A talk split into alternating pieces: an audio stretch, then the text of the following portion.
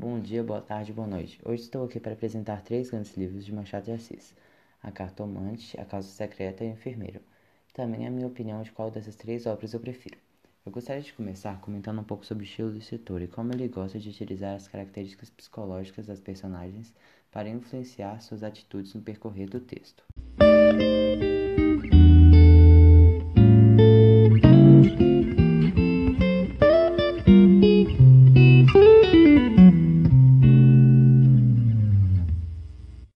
Por exemplo, no texto da cartomante, como ambos eram mais bobos, por assim dizer, eles se envolveram um com o outro.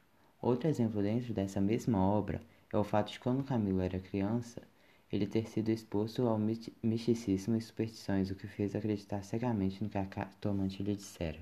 Já no livro da Causa Secreta, ele utiliza da mesma estratégia para apresentar algumas razões, como por exemplo, razão de Garcia ter seguido Fortunato era a grande curiosidade contida nele.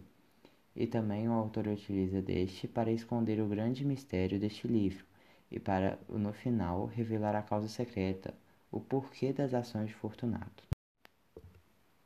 No livro O Enfermeiro, ele dá a Procópio muita calma e paciência, porém, quando ele foi cortado o coronel Felisberto, um velho rabugento, ele não aguentou de tanta raiva acumulada e ele acabou assassinando o coronel e o resto da obra retrata o interior da personagem e como ela foi se perdoando com o passar do tempo. Em minha opinião, o livro da Causa Secreta foi o que eu mais admirei, uma vez que ele apresenta o um mistério de forma tão clara, somente no final.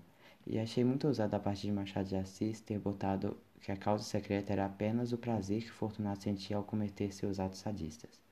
Portanto, esse foi o livro que mais despertou curiosidade em mim e por isso esse é o meu favorito.